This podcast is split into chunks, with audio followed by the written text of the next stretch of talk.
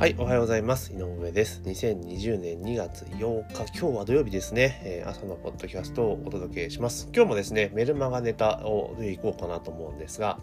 えー、スクリーニングですね、メルマガリストのスクリーニングっていうのをですね、定期的にしなきゃいけないんですね。で、これどういうことかというと、実際メールマガジンとかね、配信されてる方とか結構多いと思うんですが、やっぱりですね、あの、メールってね、えー、前回のポッドキャストでもお話しましたけれども、受信トレイを開く頻度ってやっぱ減ってる人は減ってているんですよね。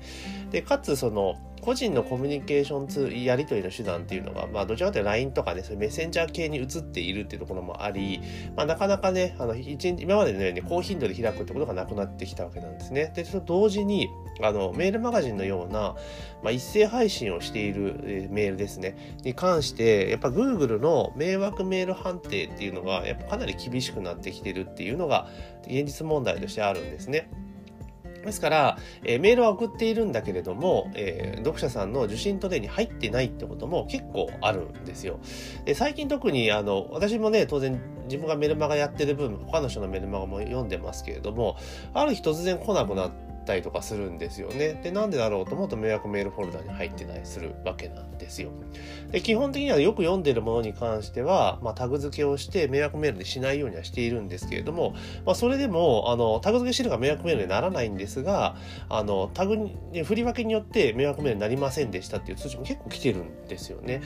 だから、まあ、今後の対策っていうことでいくと、ね、昨日のポッドキャストでは、いや、いかに見てもらうかっていうことが重要ですよねってお話がしたと思うんですけど、それに加えて、あの、未開封読者をやっぱり削っていくっていうことをしていかなければいけないのかなと。で、結構その、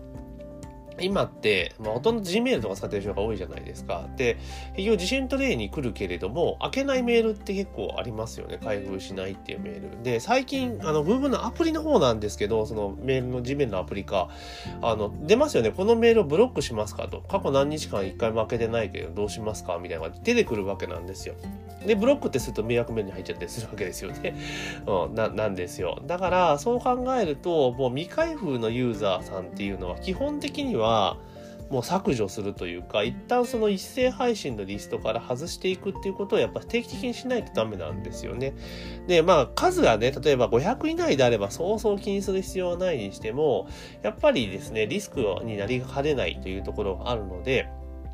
結局はその読んでない人っていうのをやっぱり除外していく必要がある。なんでかっていうと、除外しないと、さっき言った迷惑メールに入るようになってしまって、読んでくださっている方も迷惑メールに入っちゃうってことになっちゃうんですよね。なので、それはまあ避けなければいけないっていうところで、じゃあリストのスクリーニングっていうのをやっぱ定期的にやらなければいけないのかなというところです。じゃあどうやってやるのかっていうところですが、まあ、最近のあのメルマガスタンドであれば短縮 URL というですね、えー、機能があります。で、それで、えー、クリックするとポイントを入れたりとかできるじゃないですか。だその機能を使って、要は開封して、で、かつ、リンクをクリックするっていう作業を一定期間していないリストですね。もちろん中にはね、えー、読んでるけどリンククリックしないっていう人もいますけれども、でも、えその場合っていうのは別に、なんだろう、メールマガジンで、例えば何かお話した時に買うってことは考えられないので、まあそういった人も除外しても基本的には構わないのかなと思っています。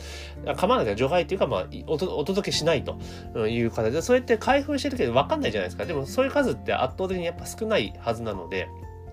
あの、クリック実績が一定期間全くないってことは、まあ、基本的には読んでないっていう判断しても、まあ、間違いないのかなというふうに解釈して全然問題ないと思います。ですから、例えば、私の場合って大体半年サイクルぐらいで見るんですよ。半年間ぐらいで見ていって、で、その期間に一回もクリックがないものに関しては基本的には除外します。リストから外すというところです。ただよくあるのが、その、リストを外したりとかした後ね、もう再登録させないぞみたいな感じする人がいると思うんですけど、それもやっぱ良くないのかなと。で、あと、以前すごく昔ですよね。なんかあの、これ一回登録解除すると再登録はできませんみたいなのがあったじゃないですか。で、それやっちゃうと、あの、基本的には解除しなくなっちゃうじゃないですか。またいずれ見るだろうと思ってその放置するんですよね。で、そうすると未開封状態がやっぱ続いてしまうので、あの、基本的にその、なんだろう、あの、ある程度間口が広いメールマガジンに関して言うならば、あの、出入り自由にしといたらやっぱりいいんですよね。解除したかったらすぐ解除してくださいと。で、再登録もいつでもできますよっていうふうにしといた方が、逆にちょっと今のタイミングいらないなって人はすぐ解除してもらって、で、あとは、また必要になった時に入ってもらえばいいって、まあそんな感じにした方が、まあ、そのなんだ配信品質っていうのは担保できるのかなと維持できるのかなというふうに思っています。でさっき言った通り私はだからそのクリック数を見ているってこととあと私が使っているメールマガジンの場合っていうのは基本的に HTML 形式でメールを送ってで画像にですねその短縮 URL を仕掛けてあのクリックポイントをかける加算できるようにしておくと HTML 状態でメールを開いた時に画像が表示されますのでそれで1クリック入るんですよ。ってことは、100%とは言えないんですけれどもあの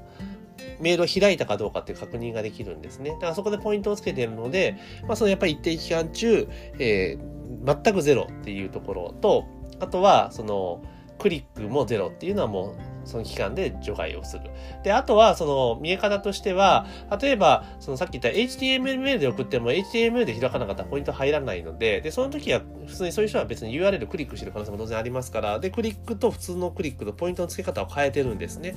で、それを見ていって、総合的に判断して外すということをしています。